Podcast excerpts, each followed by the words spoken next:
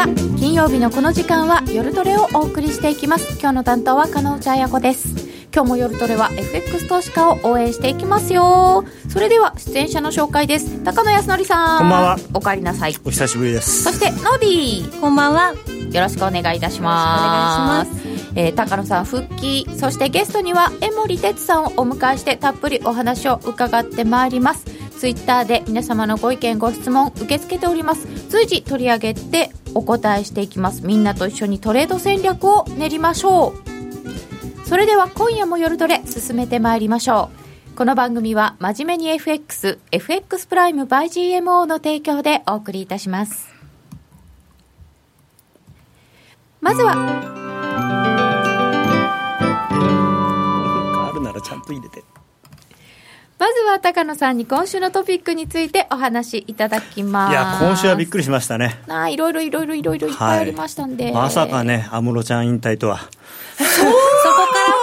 ら？そこから？いや、確かに、ね、ほら、あの、元 SMAP の3人が、なんかね、えー、あれつく、全新聞広告出したりとか、えーえー、いろいろありましたよね。そうですね。なんか今日は清宮君がプロ宣言したりとか。それはビッグニュース、ビッグニュース、まあ、ああ、そうよかったね、みたいな。うん、で、何 でしたっけ？えーまあ、ということで、今週のトピックとしては、はい、芸能ニュースもたくさんあって、あでも今週は芸能ニュースはわりかしこう、綺麗な話？でよそうですね。あの、うん、いわゆるスキャンダル系ではなかったですね。うん、はい、うん、ただ日曜日、最初にあのびっくりしたっていうか、はい、それやるの？っていうあの正直思いましたけどね。ねはい。あのまあ、解散を来週なさると。まあ、でもそれ宣言したわけではなく、まあ、にわかにそういう報道が出たとか、はい、関係者がとか、なんとか筋がとかいうことで、まだね、正式に出たわけではないあでもまあ、今日ほぼほぼ正式に近い形で出てましたけれどもね、ね。だからまあ、一応、一応、まあ、本人がいきなり言って、なんかソース感食らうとまずいんで、一応、関係者風にやってみましたっていう関係者風に？だったんですかね。でもねだってなん特定の議題があって臨時国会やるっていうのにそれをやらないで解散するっていうのはその普通に考えるとその特定の問題を話し合いたくないっていうふうに聞こえますよね。まああのそんな小さなことは気にしてないとおっしゃってましたけれども。とあるなんかあの働き方改革とかずっと伸び伸びになっているものがまたちゃんと話し合えないんですよね。うんまあ、でも本当、働き方改革に関しては、もっと根本的なところをちょっと考えないと、ただ単にその、なんていうんですか、まあ、もちろんいいことだとは思うんですけれども、ただ単に労働時間短くするみたいな話だと、日本の GDP その分下がるだけなんで。そうなんですよね、はい、なんか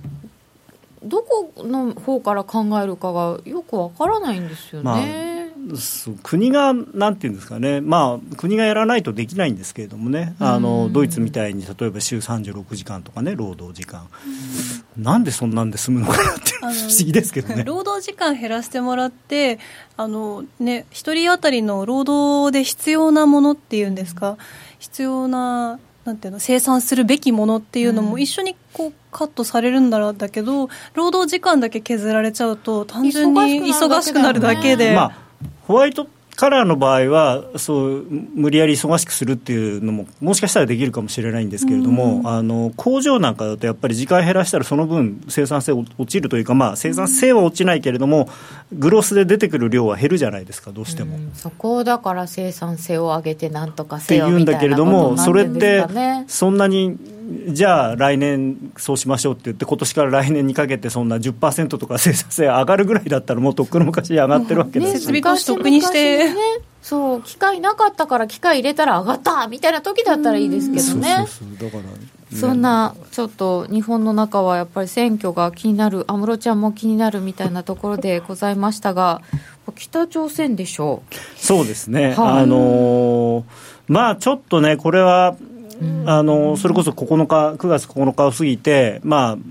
妙に安心をしていたところ、まあ、10月10日までは何もないだろうみたいな雰囲気になってたところで、あのちょっとね、これ、なんていうのかな、今までは北朝鮮の側が仕掛けてたのが、今度逆側というか、まあ、トランプさんが火をつけた感じになっちゃってるんで、演説がね。そうですね、あれはまあ、あの非常にきあのなんていうのかなあの、素晴らしいという方もいるんですけど、まあまあ、ちょっとすごかったなという感じですよね、内容としては。まあ、あの横田さんのことに触れたのがいいとか悪いとかっていうのは、あんまりね、あの難しいですけど、まあ、ちょっとその北朝鮮を完全に破壊するほかないとかっていう、ああいうのは、ちょっと言い方として、まあ、その相手にこう付け入る隙を与えたというか。まあ、反発するよねっていう感じの言葉遣いではございました、ね、まあ、それをキム・ジョンウン委員長は、まあ、宣戦布告だというふうにおっしゃって、うん、史上最高の超強硬な対抗措置を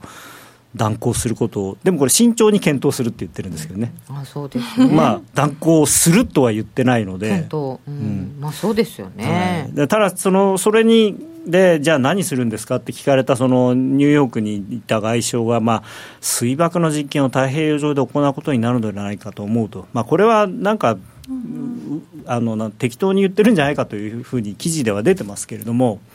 さらに安倍さんもね、国連で演説して、ね、だいぶ。あの、まあな、なんていうんですかね、今までは一応、まあ、それがうまくいってたかどうかは別として、うん、その圧力と対話っていう感じだったのは、今度、圧力、圧力になっちゃったんで、向こうもやっぱり、はい、そう来るならこっちもこう来るよみたいな感じになって、かなりやっぱり緊張感高まってると思うんですよね。うん、なのでで水爆実験、もし、あのー、大気圏内で行うとすると、本当に僕が生まれた頃以来ぐらいの感じになっちゃうんですよ。そうなんですそうなんです。あの、まあ、実は太平洋上での水爆の実験というのは、アメリカが昔、散々やってたことではあるんですけど、はい、だからまあ有名なのはあの第五福竜丸のビキニ干渉の実験っていう、うん、まあ、もう今の若い人は知らないのかなと思いますけど、そういうのもあったぐらい、ちょっとだから、この北朝鮮情勢に関しては、本当にこう予断を許さないというか、また一段こうステップが上がってる感じがするので、あの特に週末ですね、ポジションはあんまり持たない方がいいと思いますね。あのこの週末だって何かあるかもしれないし。これどっちにもいいことないと思うんですけどすね、まあ、でこれで、まあ、とりあえずその9月9日に何かあるかもよって言って円高に来て、はい、107円の30銭ぐらいまでもあったのにそ、ね,、こからすごい戻して112円の70銭台ですか、はいはい、で今日こそ一服してるんですけど、この後どうなんですか、この北朝鮮の問題をずっとこう、いろいろ心配し続けて、10月10日まで円高いくんですか？まあ、前回の反省があるので、具体的に何かがない限りは、多分110円は切れないのかなとは思ってるんですけれども、あのただ、その具体的に何かがあるかもしれないので、でそのなんていうのかな、あのかなり、まあ、向こうさんも準備が整ってきてるようなので、いろんな各種報道を見ると、で本当にやるつもりだと、その前から言っている、その太平洋上っていうのが、はい、だから何もないところの太平洋上だったらまだいいんですけれども、うん、まあ、あのちっちゃな島がのそばでそういうことをやったりとかすると、なんか本当にもう、ちょっと正直、トランプさんもあそこまで言って、もしそのグアムの例えば100キロとか200キロ圏内で何かがあったときに、はい、じゃあ何もしなくてっ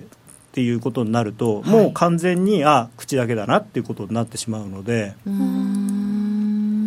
だから自分でこうなんていうのかな後戻りできないようなところにこう来ちゃってる気はするんですよね。お互いにちょっとそんな感じまあ、お互いっていうか、まあ、あのキムさんの方は、はい、あのまあ、どこまでがブラフでどこからが本までが本気なのかと別として、まあ、ああいう路線でずっと来てるんで、まあ、もうやるしかないとは思うんですけどもね。ちょっと地政学リスクも出てきているのですが、まあ、そこの前までですけど、アメリカ株が非常に堅調、FOMC も通過しましたが、ね、こちらはどうでしょうか、まあ、あのアメリカとしては、ですねあの例えばその最悪の事態があったとしても、アメリカには関係ないっていうややっぱり現実的なその感覚があると思うんですよ。あの向こうで起こることと、まあ、もちろん今、100%そうではないとは思うんですよ。あの、一応、大陸間弾道ミサイルと呼ばれるものを開発したというふうに主張されているので、あのアメリカ本土まで届く可能性があるんですけれども、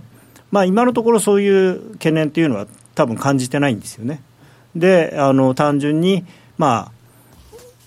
FOMC は、まあ、一応あの後でまた出てくると思いますけれども来年も3回利上げをするというふうにあの言ってはいるものの、まあ、実際はそんなにはしないだろうと。いうことででテーパリングも、まあ、予定通りのやり方しかやらないので、まあ、まだまだ今のいい状況は続くんじゃないかと。であとはハリケーンのことでずいぶんやっぱり心配をしたんですけれども、はい、どうも、まあ、そんなにまあ、大したことないっていうとその犠牲になった方もいらっしゃるんであれですけれども、まあ、経済に長いこと影響を与えるものではない、マクロ的に見るとそれほど大きなものではないと。でまあ、イエレンさんもはっきりそうおっしゃってるんで。イエレンさんのこう、まあ、発言を、割とタカ派だったっていうようなまとめ方をしているニュースなんかもあったんですけどうんとタカ派っていうかですねあのもう少しやっぱり現実現実的になるというかそんな来年3回も金利上げないでしょってみんな思ってたのにそれでも全く変わらなかったというところで、うん、その少し軟化すると思ってたのが軟化しなかったからタカ派的っていう意味だと思うんですよね。うん、から、うん、まあかなりそのなんていうんですかねあのもちろんその本当はあのハト派的なところずいぶんあったんですけれどもね。あそうですか。あの長期のあの安定的な金利ロングラロングランっていうところは、うん、あの2.75%まで下がってきてるんで、うん、最初 4. 点いくつとか言ってたんですから FOMC は。それに比べればすごく低くなってるんですよね。であのアメリカでやっぱりその2%台とか3%割れるっていうのは歴史的に考えるとものすごく低い金利なので、だからそういう意味ではこう新しいこうなんていうのかな時代に入ってきてるっていうのを FOMC もまあ認めてるだと思うんですね。そんな中ででも利上げのペースって一応来年も3回とか。まああの FOMC としては基本的にもうあの今の景気サイクルがもう末期に近いっていう多分認識があると思うんですよね。もうあの関東大震災と同じでデフレがデフレというかその景気後退がいつ来る来てもおかしくないっていう状態がもうここ12年続いてるのでその期間としては。9年も景気回復期間があるので、はい、普通は7年とかぐらいで終わりなはずなのにだからもう今のうちに金利上げとかないと下げられないじゃないかっていう、うん、やっぱり下げるために上げてる上げるっていうところがずいぶんあると思うんですよ。のりしろを作りたい。そうですね。あの今回のあの会見でもはっきりその FF 金利をああの最優先して使いたいとで FF 金利使うためにはある程度上げとかないと使えないんですよね。私たちあのバランスシートの縮小ってよく言っちゃいますけど、はい、結局イエレンさんはノーマライゼーションっておっしゃってましたよね。まあそうですね。ただあれも縮小って言ってもえー、と2020年、21年かなぐらいまではこう減っていくんですけど、その後また増えるんですよね、結局。で今よりも大きくなっちゃうんですよ、また。あれ再投資をしないとかいろんなもので、はい、こう最初の頃の減り方が大きいとかありますよね技術的に。ああ最初の頃っていうか、まあ、最初100億ドルずつ減らしていってだんだん増やすんですけどまあでも結局あのなんていうかな買い替えをやめるだけですからね。まあ、MBS なんかはもう勝手になくなっていくのもいっぱいあるんですけど、うん、それが結構多いと思うんですよねだから、えっと、2021年からまた国債買うんですよ、あの再投資以上に。じゃあ、そこは緩和になっちゃうんですか？緩和ではないんですね、だからその MBS が減っていく分をあの買わなきゃいけないのと、あと,、えーと、自然にお金の量って毎年増えるんですよね、はい、その現金とかそういうのが。で、それが増えた分はあの資産を何か持たなきゃいけないんで、FRB としては。だから国債買うという。うなんかね、まあ、こう減らしたり 増やしたりそんな無理にやらなくてもいいのになっていう感じではあるんですよね。結果的に総量はあんまり変わらないそうですね、まあ、ただ割合が減る。いや持ってるの自体を一旦減らすんだけれども、はい、また増えてっちゃうっていう。うん。さて、えー、高野さんはヨーロッパの景気を肌で感じてきたということなのですが、えー、ユーロの状況が今週ね、あの、はい、あのまあ下がらないと思いますあのすごく底堅いんじゃないかなと思ってますけれどもあの今週末、後でまたあの出てくるかもしれないですけど、実はドイツのあの連邦議会選挙があるんですよね。そうです、ね、でこれってほとんどもう話題にもなってないんですけど、去年の12月とかに来年の重要な予定の中の、まあ多分上から3番目ぐらいに入ってたと思うんですよ。入ってました、入ってました。ドイツね、メルケルさんどうなるんだみたいな。だから、いつい最近まで心配してましたよ。うん、まあでもやっぱりマクロンさんが勝ったところから、やっぱりだいぶ流れが変わって、それで、あのー、しかも、あれだった、東欧諸国がだいぶそのなんて国境を閉めたんですよね。国境を閉めた、うん、でだから不法難民がそもそもヨーロッパに入ってくる数、総量が減ってるんですよ、のおかげ、そのせいで、そのドイツ自体はそんなにあの今までとポリシーを変えてなくても、入ってくる人の数が減ってきたんで、うん、なんとなくこうドイツ国民も、このままどんどんどんどん移民が来ちゃったらどうなっちゃうんだろうっていう恐怖心から少しこう、なんていうのかな、解放されたっていうか。うん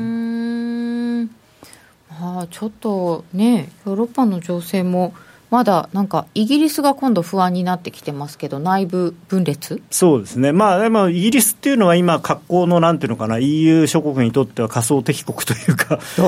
イギリスが本当はやつはしょうがないやつだっていうことで、その連帯を強めるみたいな。うん、でちょっとでもあれですよね、あとは、まああのまあ、東アジアなんかガタガタしてるし、はい、アメリカ、アメリカトランプさん、やっぱりなんか変なこと言うしっていうんで、やっぱり俺ら、結構ましじゃね？みたいな、そういう多分。比較すると。そうそうそう。もしかするとそんなことを思ってるのでしょうか、えー、ユーロの見通し、それからドル円などなど、詳しいことは、また今夜はどっちコーナーで伺っていきたいと思います。高野さん、ありがとうございました。はい、えー、さて、カナダドル円が失速、カナダの、えーと、インフレ指標が悪かったんですか？消費者物価指数が悪かったみたいですね。ということで、カナダドル円がえーと、90円の92銭ぐらいまで一旦下振れとなりました。それではここでお知らせです。約定力で選ぶなら FX プライム by GMO レートが大きく滑って負けてしまった。システムダウンで決済できず損失が出た。などのご経験がある方は FX プライム by GMO のご利用を検討してください。FX プライムバイ GMO では数多くの勝ち組トレーダーが認める約定力と落ちないサーバで安心してお取引いただけます。FX プライムバイ GMO のホームページでは勝ち組トレーダーのインタビュー記事を公開中。勝ち組たちの取引手法を学びたいという方は真面目に FX で検索。株式会社 FX プライムバイ GMO は関東財務局長金賞第259号の金融商品取引業者です。当社で取り扱う商品は価格の変動等により投資額以上の損失が発生することがあります。取引開始にあたっては契約締結前交付書面を熟読、ご理解いただいた上でご自身の判断にてお願いいたします。詳しくは契約締結前交付書面等をお読みください。グローバルヘルスカフェ途上国へ赴き医療システム全体の向上を目指すグローバルヘルス番組ではマスターの明石医師とカフェの常連客が国際医療協力を取り巻く技術革新や経済の動きなどの新しい潮流について語り合います。放送は毎月第3火曜日午後5時30分から。どうぞお楽しみに。気になるレースが今すぐ聞ける。ラジオ日経のレース実況をナビダイヤルでお届けします。開催日のレースはライブで。3ヶ月前までのレースは録音でいつでも聞けます。電話番号は0570-008460 0570-008460 0570おお走ろうと覚えてください情報料無料かかるのは通話料のみガイダンスに従ってご利用ください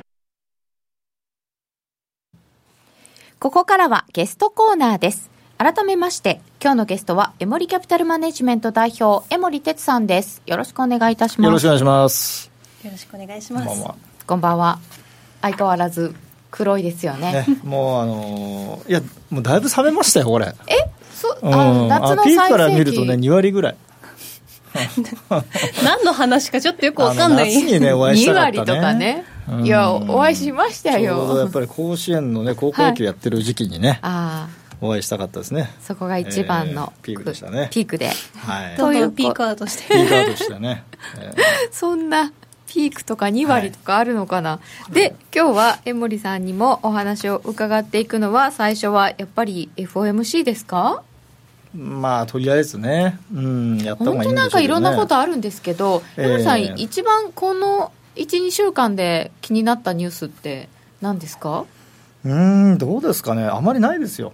あまりないですか、うん。あの FOMC が終わった後、うん。株価あんまり動かなかったし、はい。ドル円もまあまあ円安になったんですけれどうも、ん。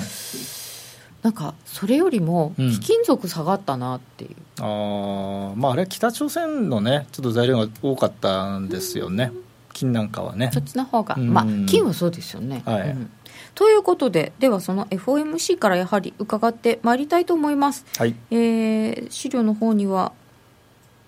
赤字の入った声明文が載っておりますがここが大事なとこですか？まあ、これはね、皆さんもうすでにご覧になってるんでね、いちいち解説してもどうなのかなってありますけど、いやいまあやいやいや、一応。とりあえずあのね、あのまあ、レビューというかね、なんですが、まあ、ざっくりと言うと、なんでしょうね、想定の範囲を超えたものっていうのは、今回、何も出てこなかったなっていうね、思った通りだった、うん、気がしますね。うん。でもなんかハリケーンのこととかみんな一応ちょっと心配したらまあ中期的にはってちゃんと言われてたし、うん。インフレについても、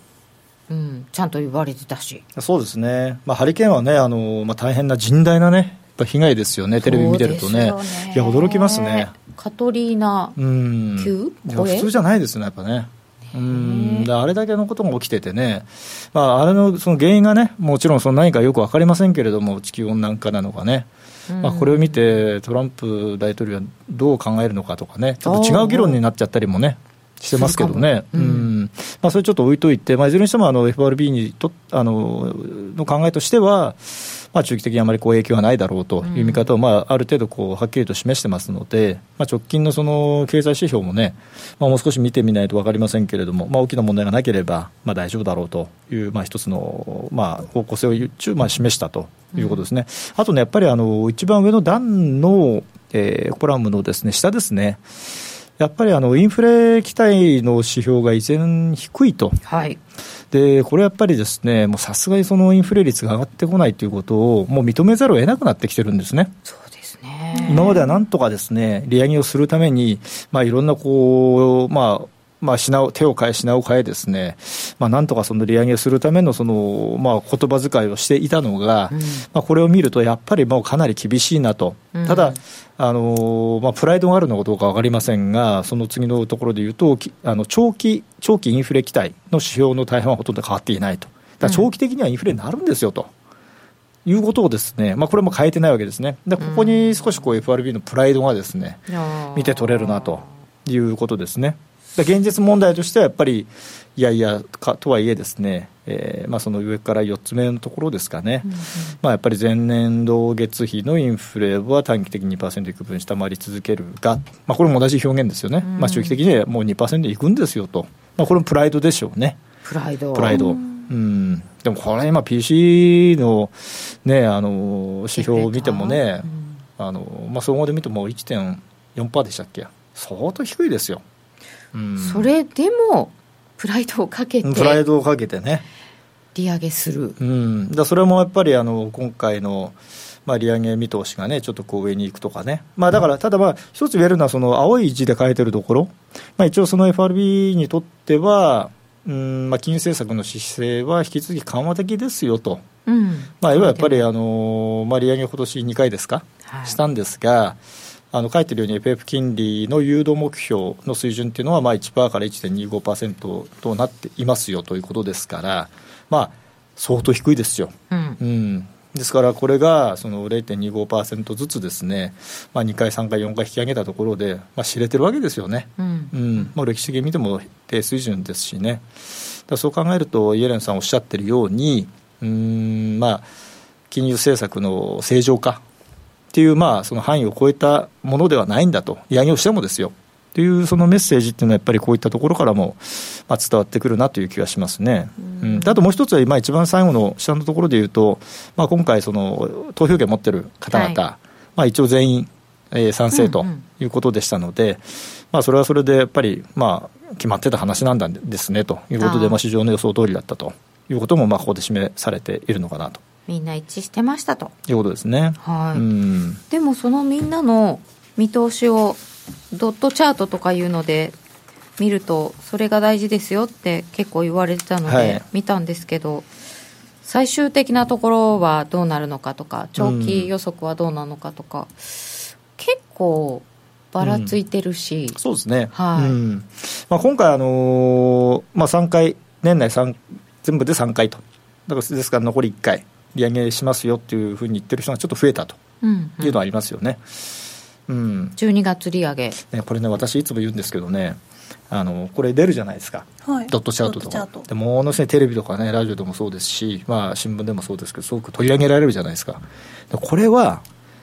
彼らの希望ですからね。希望、上げたいな。上げたいとか上がってほしいなとかね。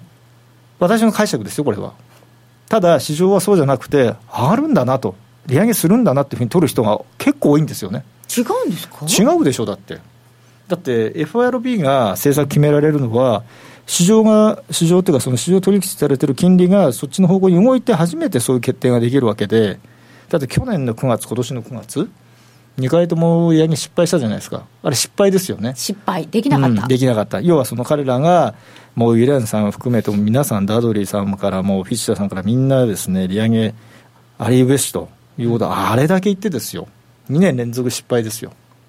市場が織り込まなかった織り込めない。織り込めるわけがないんですよ。インフレになってないわけだから。そうですね。事実認識が確実にできた段階でしか FRB は動けないってことをやっぱり市場参加者まあこれあのリスナーの方も含めてですけどね。もう一回ちょっと理解された方がいいと思いますね。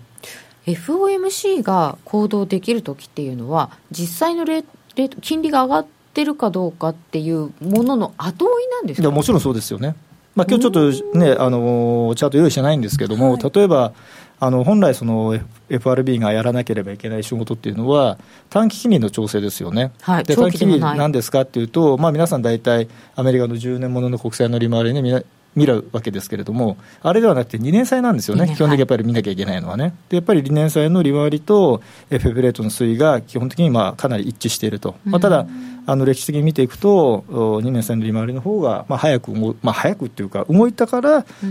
FF, レートをじゃあ引き上げましょうっていう、まあ、そういうあの順番ですよね。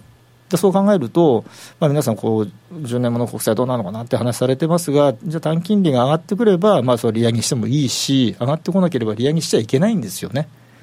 前回、三森さんにお越しいただいた時も、そういうお話伺いましたよね。そうですから、そこをやっぱりもう一回ちゃんと押さえておかないとね。でもじゃあ、今年利上げした分っていうのは、若干もう無理やりいや今回のやつはね、今年に2回はあのちゃんともう2年生が早く上がってるから、全然 OK なんで、むしろ上げといてよかったんです。うん。うん、今回も12月利上げを、まあ、先物でいうと75%織り込んできたということなので、うん、このまんまでいられれば、12月利上げができる、まあ、してもいいっていうふうに市場は言ってますよってことにはなると、うん、いうことですよね。うんまあ、大体あのよく言われるのは、その利上げ確率が7割超えていないと、ちょっとこれ、市場サプライズですよっていうことをね、いうケースが多いので、まあ70、超えていればね、一応市場としてはその利上げしても驚きませんよっていうことではあると。サプライズは与えないようにしている、はいうん、でドットチャートはそういうものとはまた別に、希望、うん、希望？でしょうだって。だって彼らが決めら市場金利決められないでしょ。経済学的にはこうあるべき、うん、みたいな。なってほしいなとかね。なってほしいな。まあ一つはそのやっぱり金融政策の正常化っていうのも大前提で走っちゃってる以上、うんぱり金利がインフレになって金利が上げたいっていうのはやっぱり気持ちの中としてあるわけですよ多分それは、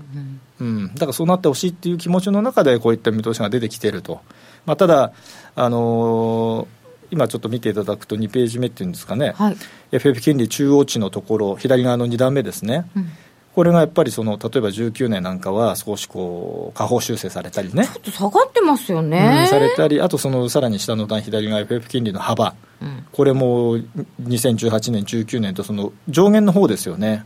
これがもうやっぱりちょっと下がってるとかね。ああ本当だ、うん、あともう一つはその右側の上 PC 中央値というところの18年、まあ、うん1.9%になってるとかね、この赤いところですけれども、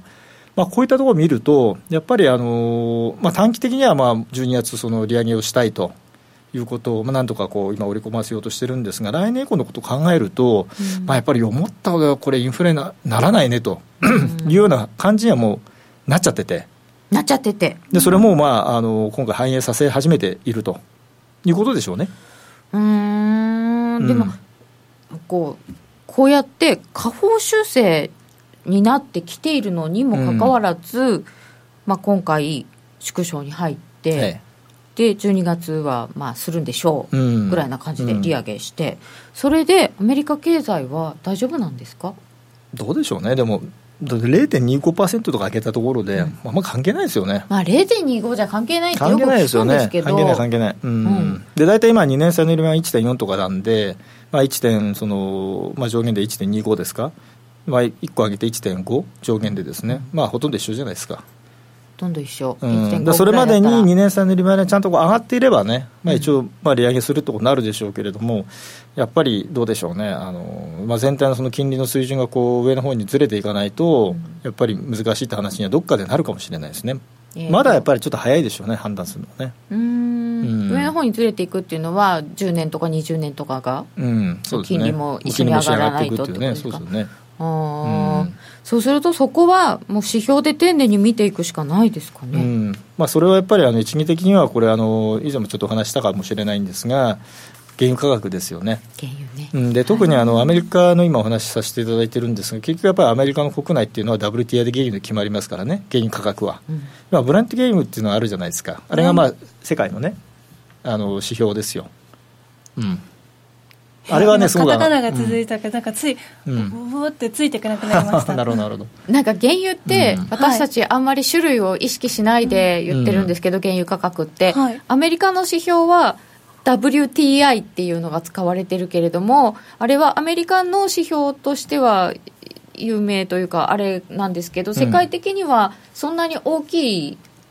あれは本当アメリカのドメスティックの市場のプライシングのベースになってるだけであって、まあ、もっと言うとその先物市場がそれを見てやっちゃってるだけでですね、あの要は値段を取引されてる人たちはあれ見てやってるんですが、じゃあその現物の値段がグローバルにあれで決まってるかって何も関係ないんですよね。極論するとですよ。大きいあれではないみたいなんですよね。うん、で要はその今ちょっと話ずれちゃいますけど、まあ、OPEC っていうね石石油輸出国機構が減産とかやってるじゃないですか。あのロシアとか非 OPEC 加盟国と一緒にね。今日もなんかあるんですよね、あるんですよね。ね。であれはあの何の値段決めてるかっていうと結局その、まあ、中東産とかね、まあ、要はその OPEC 周りの人たちの原油価格の水準を上げたいと、うん。WTI 原油を上げたいわけじゃないんですよね、うん、でそのじゃあベンチマークになってる原油価格って何ですかっていうとグローバルにその皆さん見てるのがブレント原油っていうね。ブレント。うん。ブレント、まあもともとロンドンでね取引されてたものでもう今そういう意味ではもう先の市場でねもうグローバルに取引されてるんであんまりそのロケーションも関係ないんですけどね、でそこはものすごく上がってるんですよ。もう56ドル60セントとかね。WTI 今50ドルいってるばっかりでしょ、ブレント見てなかった。うんそんなに差があるんですね。全然違うん。だからみんな原油価格上がってないっていうのはあこの人たち原油のこと知らない人だなっていう僕すぐ分かっちゃう、うん。ん。それ WTI 原油しか見てないから。ただまあ、なんていうんですかね、そのアメリカ国内の経済の話をすると、結局、じゃあ、どの値段で決まってるかっていうと、WTI 原油ですよね、あれ見ながら動いちゃいますよね、はい。アメリカは。で、あれと CPI が結構連動するんですよね。もう連動しますね、大体まあ相関0.8ぐらいだと思いますけどね、高い。うん、高い。で、あれがやっぱり上がってくると、CPI が上がってくるんで、結局 PC も最後上がってきて、まあ、利上げ OK ですねって話なんですけど、多分今の数字でいうと、まあ、CPI が今1.9でしたっけね、直近の8月でいうと。でしたっけ？うん、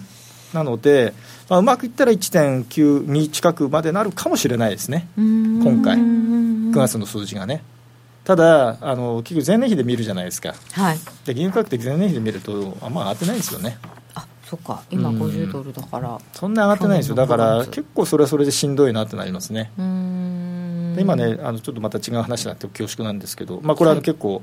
あの為替にも関係あるんですが、WTI 今、原油51ドルがすごいポイントになってるんで、51。はい、51ドル。ル抜けると結構チャート的にポーンと上抜けちゃうと思うんですよで55ぐらいまでいっちゃうと思うんでそこちょっと皆さん見といてでそこで、まあ、例えばユーロとかカナダとかその辺の通貨関係あるところねあの連動するするんでですね。うん、かなりまあすごい強いじゃないですか、うんうん。まあ今日ちょっとね下がってるみたいですけど、まあ、基本的にトレンドは上昇の方にいってるんで、まあ、これ原油との連動性がすごく高いですからね、へうん。ーあのすごくチャートの動きほとんど一緒ですからあカナダドルは、うん。ねだそれもちょっと見ながらねはい。あの WTI 原油はそういうふうに使っていただくといいと思いますね、ううんん、ついつい原油のお話も伺ってしまう。原油はね大事ですよ為替取引してる人にとっても、そうなんですうん。ね、今ちょっとユーロとの乖離がねすごく開いてるんですけどね、うん。まあ、どっかでやっぱりあの修練していくと思いますけどね、うん、そしてそういった中でじゃあまああのアメリカはこういう金融政策に入りましたよというところで円ユーロとの関係見るとどうなるんでしょうか？まあ、これ次のねちょっとページ見ていただくとなんかこれすごいシンプル シンプルですねこれね。シンプルですようん。ねこれちょっとあのどうしたもんかなと思ってね作っててね、うん。どうしたもんかな、でもこういうことなんですよね、円とユーロとドルがあって、そう。うん、まあ、皆さんも見てる通りで、まあ、これ以上の話でもない。あこれ一個間違えてるね私ね。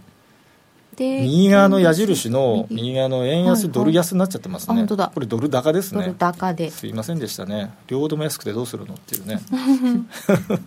でもあのうん、円も安くてドルも安いんだけど、うん。どっちかっていうと比べるとドルだよねみたいな時もありますけどね。まあ、でもやっぱりあの、まあ、我々日本にいて円中心にね見るんですけどもグローバルで見たらやっぱりユーロとドルの関係が一番大事なんですよね。だからまずそこを確認した上でいろんな通貨の関係を見ていくというのがあの正しいプロセスかなという気はしますね。じゃあまずこの下の横線のところ、うですね。こを先に見る、はいでここのポイントでいうとですね、まあ、今どうしてもその FRB、まあ、さっきお話しした FMC でですね、えーまあ、資産の圧縮は今決まりましたよね、はい。まあさっき高野さんもご説明されてましたけれどもああいった形で始めますと。で、まあ、12月の利上げがあるかもしれないねという、まあ、こういう予想が出てきたと、まあ、こうなると、まあ、ドルは金利的に上がっていきやすいのでドル買いかなと。うん。ドル上昇かなと、まあ、まずそういう頭が働きます。はい。でかたやじゃあその対あの相対の通貨であるそのユーロ。ユーロ。でこれはどうですかと。でこれもですね今あのご案内の通りマイナス金利やったりですね。あとはその資産の買い入れもやってますと、うん。ただその資産の買い入れの金額をですね、はい。まあ、来年以降その減額しましょうと、うん。まあ、要はその正常化に向けたその第一歩を踏み出しましょうという話が今少しずつ出てきてますね、はい。で場合によってはそのスケジューリングも含めて10月の ECB 理事会でうん出てくるかもしれないと、まあ、このような今話になってるわけですよね、まあ、もしそれが本当に決まってくるといよいよユーロもちょっとこう日銀と同じような方向だったのはちょっと変わってくるよと。はい。いう話になりますね。なります。だそうなった時に、まあ、ドルの方はもうすでに正常化に向けてもう走り始めてると。で資産の圧縮が始まってると。ユーロもいよいよそうかとなるとユーロは今までそうじゃなかったわけですよねとなると材料としてはこれ非常に新しいわけですよ。こっちの方が、まあ、もちろんもちもちろんそのすでに織り込まれ始めているとは思いますがうん。材料としては新しいとなるとじゃあユーロとドルその今お話ししたそのなんだろう金融正常化に向けた動きとしてはどっちのその材料の方が強くその市場として出てくるのかなと影響としてですね。3歩目とか4歩目の人と初めの一歩そういのうことですね人ですよねとなると多分ユーロの方がそのインパクトが大きいのかなって気がします。その材料という部分ですね。これあの、本当に定量的に測ることはできないんですけどね。できないんだけれども、まあ、市場の捉え方で多分そうなるんではないのかなというようなこう、ね、推測が立ちますね。そこで江森さんおっしゃったように、だいぶ織り込まれてはいると思いますけどねっていう、うん。それがうん。どのぐらいなのかな、で分からないですよねそれはね、うん。実際ね、うん。うん。でそのユーロについてはそのあの資産の買い入れ額の縮小についてはそはい。の出たり消えたりね金額もまあいろんな見方があったりして、まあ、ちょっとはっきりしないところも実際あるんですよ。ただもうやる方向にまあ行くんでしょうね。方向はきっと、うん、でこれだけやっぱりあの景気もいいし、まあ、CPI もまああのまだ低いんですけどね。ヨーロッパも、でも予想を上回ったりはしてますよね、まあ、してますけどね、でもまだその目標としてはやっぱり2%というところに比べるとかなり低い、まあ、直近で1.8 1.8でしたっけね、なので、あのまだ低いので、うん。まあ、そう簡単にはできないんですが、基本的にはやっぱりドイツ中心に景気がいいということ、あとまあこれあの、以前、メルケルさんもおっしゃってましたけども、あのユーロは別に高くてもいいよと。まあ、かなりちょっと乱暴な、ね、発言だし、一国の首相が為替通貨について、あの為替相場の推進についてね、言うっていうのはちょっと異常なことなんだけれども、まあ、やっぱりあのその昔のドイツマルクの、ね、歴史っていうか、まあ、そういったものをやっぱり抱えているっていうことと、やっぱりその他の国に対して、まあ、ちょっとこう、まあ、本音で言えばやっぱクエスチョンというかね、うんそのユーロっていう通貨に対して、まあ、結局、そのドイツが、まあ、ドイツの負担が結構やっぱ大きいと思ってるんじゃないですかね。あそうですよね。じゃちょっとそういったところで自分たちだけ受ければいい的なところはちょっと見えてしまったみたいなね。なね自分とこもね、選挙前ですしね、いろいろ苦しいのかもしれませんが。まあ、ね、はいというようなメルケルさんの発言もありましたが、ユーロも一応、景気はいいみたいだし、ブレグジット問題ってどうなんですか、あんまり気にしなくていいですか、まあ、からないですね、あれはね、どういうインパクトになるのかね、うん、まあ、その今、メイ首相がね、その罰金みたいな金額の交渉でどうしたとかね、叩いてるとかね、なんかいろんな報道出てますけど、まあ、分からないですよね、これね、初めてのことなんで。今日演説するんですか？そうですね。だからまああんまりこう推測したくないんですよねそういうのはね。あ分かんないものは。かなり推測して思いてもしょうがないし、そうでした、うん、やっぱりその歴史にないことが起きて起き始めてるので、うん、まあ、逆にあの、まあ、今回どういう結、まあ、プロセスでどういう結末になるのかっていうのをちょっと勉強しとくってことでいいんじゃないですかね。勉強一つ目のケースだって分からないでしょ？そうですよね、だからそれをなんかまことしやかに分かったように解説してる人がいるじゃないですかまあいるかもしれない、まあ、いらっしゃるとしたら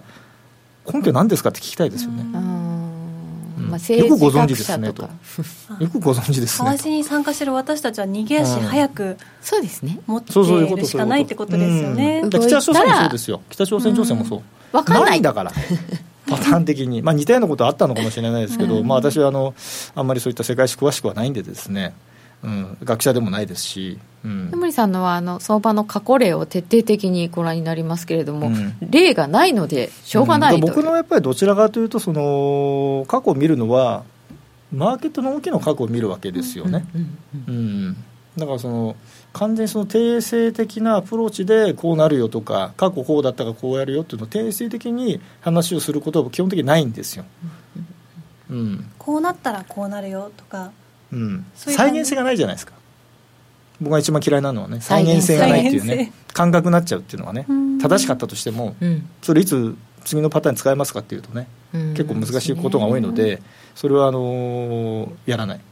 頭が疲れてるとか気分がいいとかそれによって変わっちゃう可能性が非常にあるんですよね。そうなんですよね、うん、雨降ってるだけで変わるとかね。ってよく言うんですよ、うん。なんか今日の夜楽しい、ね、飲み会があるからっていうことで昼間なんかすごい元気になっちゃっててですね。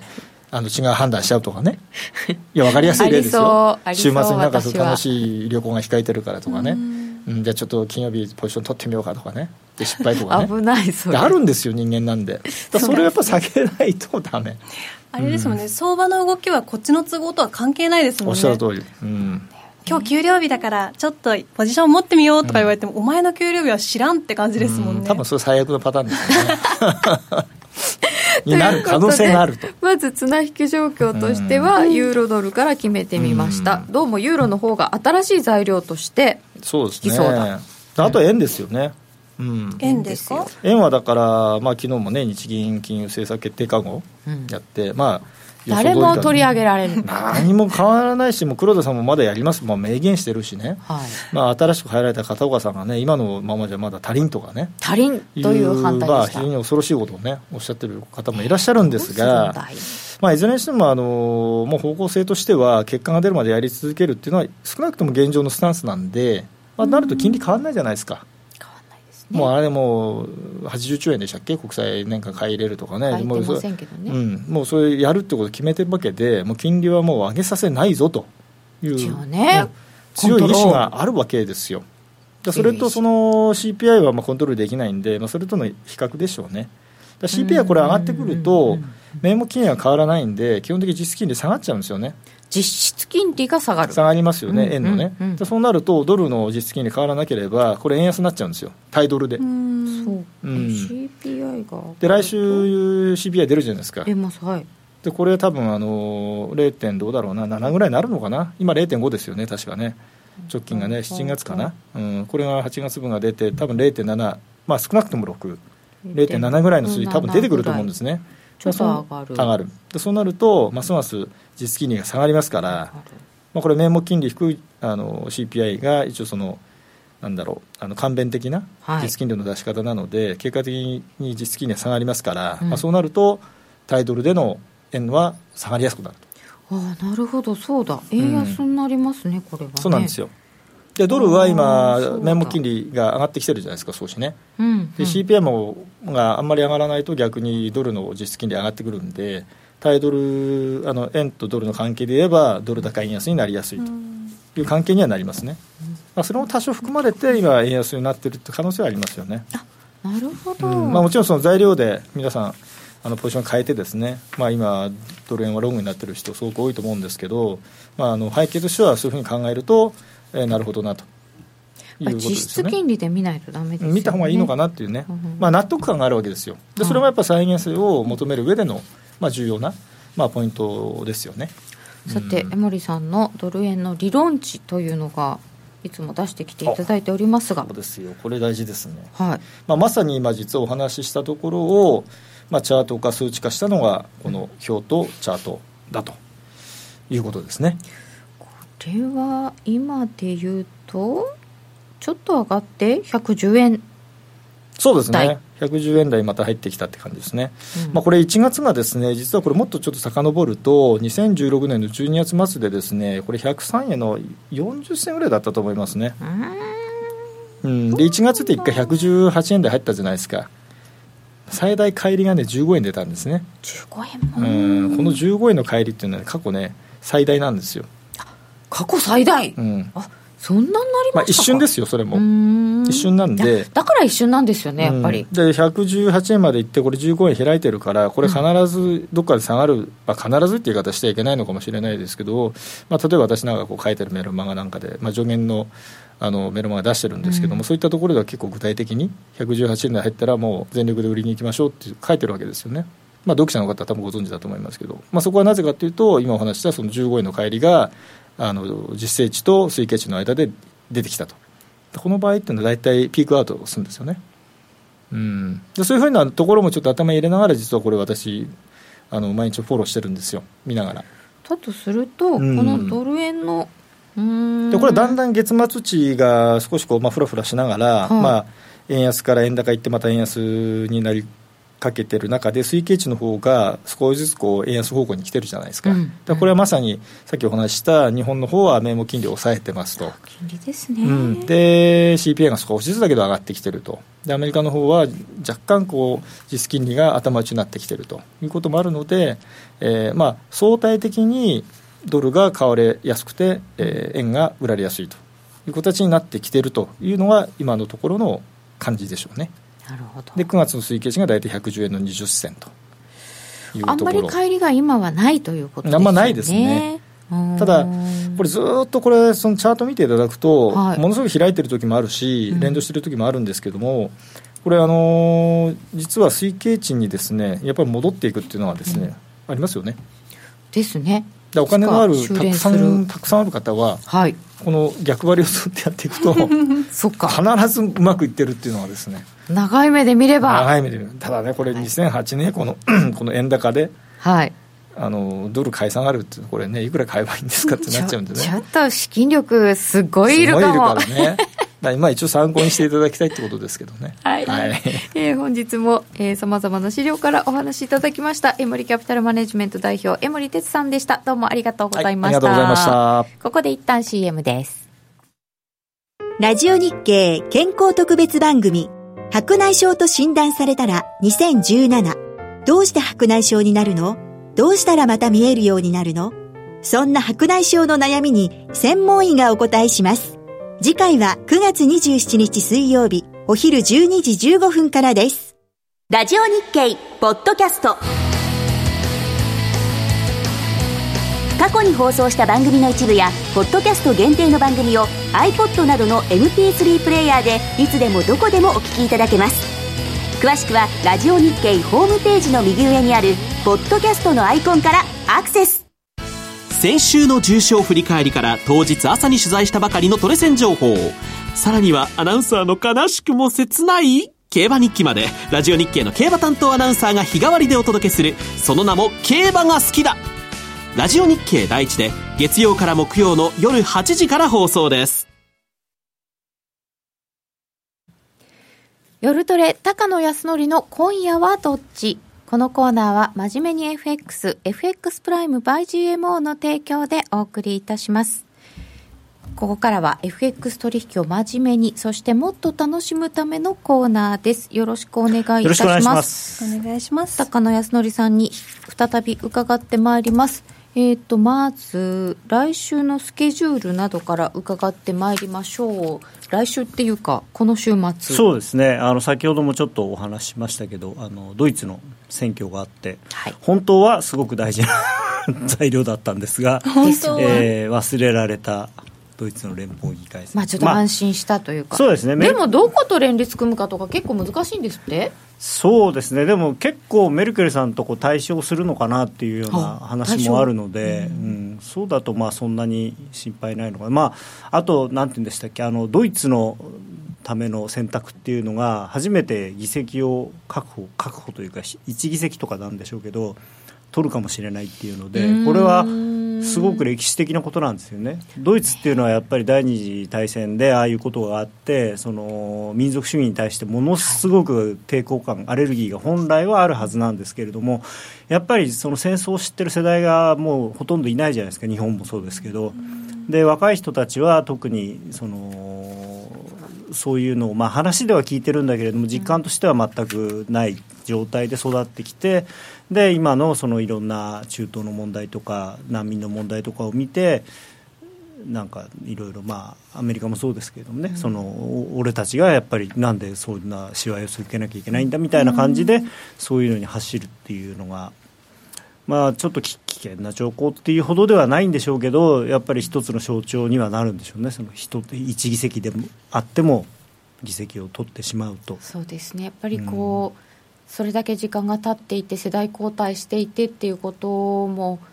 考えさせられますね、まあ、70年以上経ってるわけですからね、だって考えてみれば僕が生まれた時っていうのはまだ戦争戦後の匂いが多分あったと思うんですよ。僕は知らないですけど。戦争終わってまだ十何年しか経ってなかったんですからね。それが今もう70年以上経ってるわけですから。そう、ね,、考えると本当にまあ日本でもねだから今戦争を知ってらっしゃる世代の方がいろんな情報発信一生懸命なさってますけどなかなかそのねノーディーたちの世代にはそこがまあ響く人と響かない人とすごく分かれちゃってると思うので。まあ、これ世界的な問題でしょうね。そうですね。世界的な、で、はい、24日にドイツの連邦議会選挙がありますが今のところメルケルさんの方が優勢なので、これユーロにはあんまり関係ない？いやあのやっぱりメルケルさんのところはしっかりしたあの数を取ってあの、はい、すると、まあ、いわゆるそのリスク先行的な動きにはなると思うんですよね。だからユーロ買いに本来はまあ、なりやすい話ではあるのと、うん、あと、その今、アメリカがごたごたしてるというか、あの太平洋がごたごたしてるんで、それからまあ一番遠いところではあるので、ヨーロッパっていうのは。あそうですね、はい、だからそう回避、うん。まあ、リスク回避っていうと、なんか円買いのイメージになっちゃうんですけど、あのまあまああの、素直に、まあ、買うとすれば、やっぱりユーロは一番買いやすい通貨なのかなと。でちょうど今日あのメイ首相が、メイ首相ってなんか言いにくいですけど、はいあのイタリアであの EU の人たちと話し合いをして、はい、まあちょっとまだ結果見てないんでよくわからないですけども事前の報道だとあの少しお金払うよというようなことで EU にこう譲歩するような話を多分する。その代わりあの猶予期間作ってくれみたいな話で、まあ、うまくいくと、まあ、これは EU にとってもポンドあのイギリスにとっても悪い話ではないんじゃないかなと思いますけれどもね。今のところまだちょっとそういう話は入ってきてません、まうん、あの事前の観測報道はいろいろ出てたんですけどね。あとなんかはい、ユーロは対何ですか？ユーロドルはなんかちょっと落ち着いていやまあまあまあでもさあの底堅いですよね、うん、ちょっとまあ、結構上がり方が早かったからで、はい、少しお休みと。日柄調整終わってまた出てくると9月8日の1.209あたりはまた抜いてくるまあ全然ですよ、ね、あの上がると思いますユーロは。はい、であとは来週ね、一応さっきもちょっと言いましたけど、28日に臨時国会が招集されて、はい、まあ、冒頭解散という話になっているので。なっているので。いやーなんかそんなのっていいのかなっていうねのはともかくとしてそれをえーまあ、ちょっと今、自民党内もね、こたこたしてて、ちょっとこう石破さんなんかは、あの将来的なことも考えて、あのちくりちくりとこうおやりになってますけれども、はい、あのー、まあ、現実的に選挙となればやっぱり安倍さんで多分ねもうバシッとなるんでしょうからで自民党対象と、まあ、今回はだから戦う相手がいないというか、まあ、小池さんとこぐらいなんですかね、あのもし、まあ、風がどうのこうのっていう吹く先があるとすれば。で、まあ、安倍さんが非常に、まあ、また自民党がこれで向こう4年間安泰だということになると、まあ、株は多分ネガティブには反応はしないと思うんですよね。あのアノマリーが結構ありますので、アノマリーが。はい。あの解散の日から投票日までは結構高いという、うん、割と確率の高い過去例がありますので、まあ、でもその時々で小泉郵政解散だったりとか、うん、こうそれぞれ特殊事情だって言ってしまうとまたそれを過去例として見ていいのかどうか 私はちょっと難しいかなとまあでも今回はでも本当に相手がいないところで選挙やるんで 負けようがないという感じなのかなと、まあ、だから東京ぐらいですよね、波乱があるとすると。あ小池さんところの周りで、はい、まあ、東京はこの間の都議会選挙であれだけのことがあって、惨敗でしたからね。でじゃあ、あれからあと何かその自民党がその回復するような何かがあったかというと、あんまりないし。で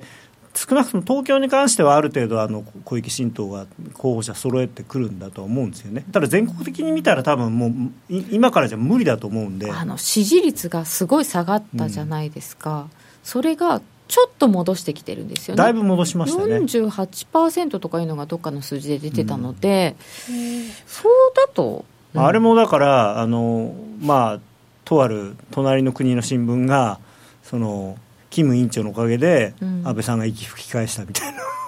でも実際その北の問題があるので政治空白いいんですかみたいな論もなくもなく、まあ、ただ結構だから自民党も相当あれです強硬ですよね。そんなこと言ったらだっていつまいつまでも選挙できないじゃないかって。どうせ長期化するみたいな。なくなるわけじゃないと。ちょっとね、難しい話ですけれども、これが28日の木曜日です。だからこれ、あのまあ、その具体的に新たなそのずっとこれ前提条件があって、はい、その北朝鮮情勢で